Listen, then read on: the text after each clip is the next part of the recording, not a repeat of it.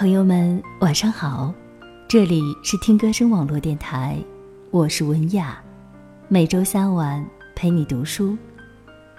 今天和大家分享的文章是：我们需要时常更新生命。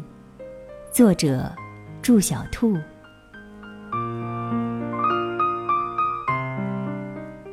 在得知我要辞职去伦敦读书后，大部分朋友表示不能理解，甚至有人觉得我疯了。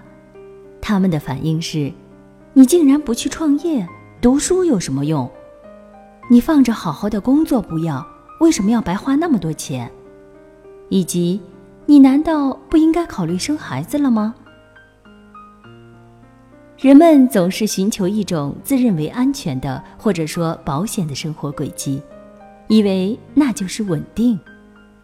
比起过去，我们已经不及父辈稳定。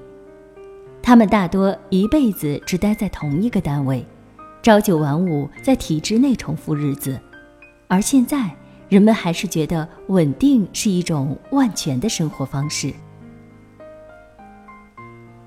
到了学校，我发现自己真的不算什么高龄学生。有对英国夫妻已经四十多岁。他们重返校园，成为研究生同班同学，而他们的孩子在另一所学校读中学。成为同学，让这对惯常的夫妻也找到了恋爱时的甜蜜。他们说，读书完全是跟年龄无关的事，是一辈子的事。我们随时都可以选择刷新自己。工作谋生固然重要，但不要耗光人所有的精力。更何况，这世界根本就不存在绝对的稳定生活。难道一成不变不是意味着冒更大的风险，是一种在动态世界中的自我放弃？感觉舒适证明你在走下坡路，而感觉很累证明你在走上坡路。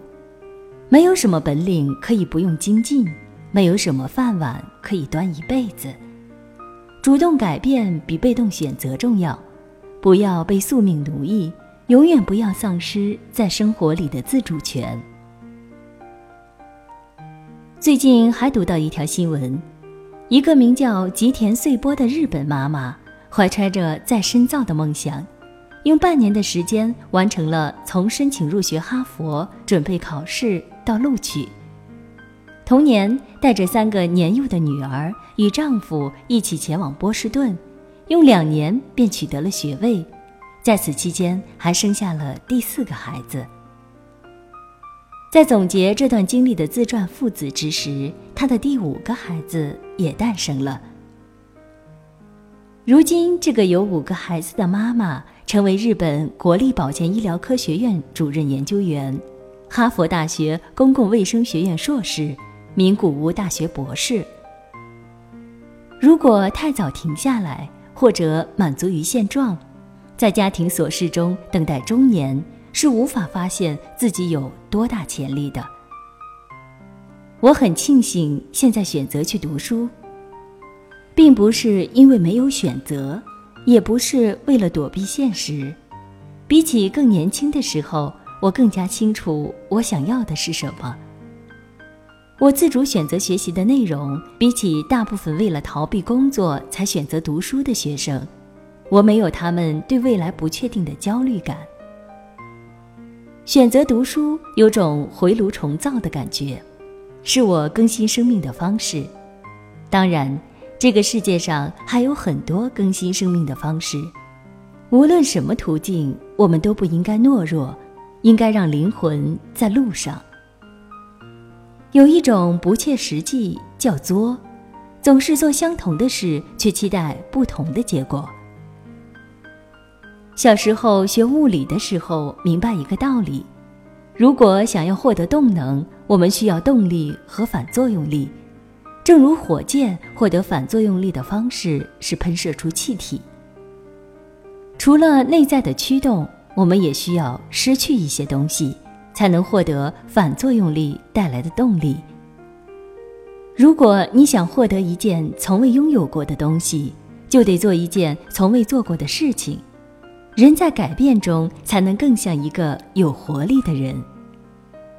据说科技已经可以帮人类保存年轻时的干细胞，以备衰老时重塑青春。如果可以，我更希望保留一些年轻时的热情，让自己在沉入水底时重获打破僵固水面的勇气。在一次性的生命里实现自我，比积累财富重要。以后也许我会有更多稀奇古怪的想法，靠谱的和不靠谱的，我也愿意尝试更多新的东西。没有想过要做到什么程度，我只是不能对心中的梦想装聋作哑。沙漠下新雨，树木报翠绿。没有放弃与更新，就不成其智慧。我们不要时刻刷新微博和朋友圈，比起这些，刷新自我更加重要。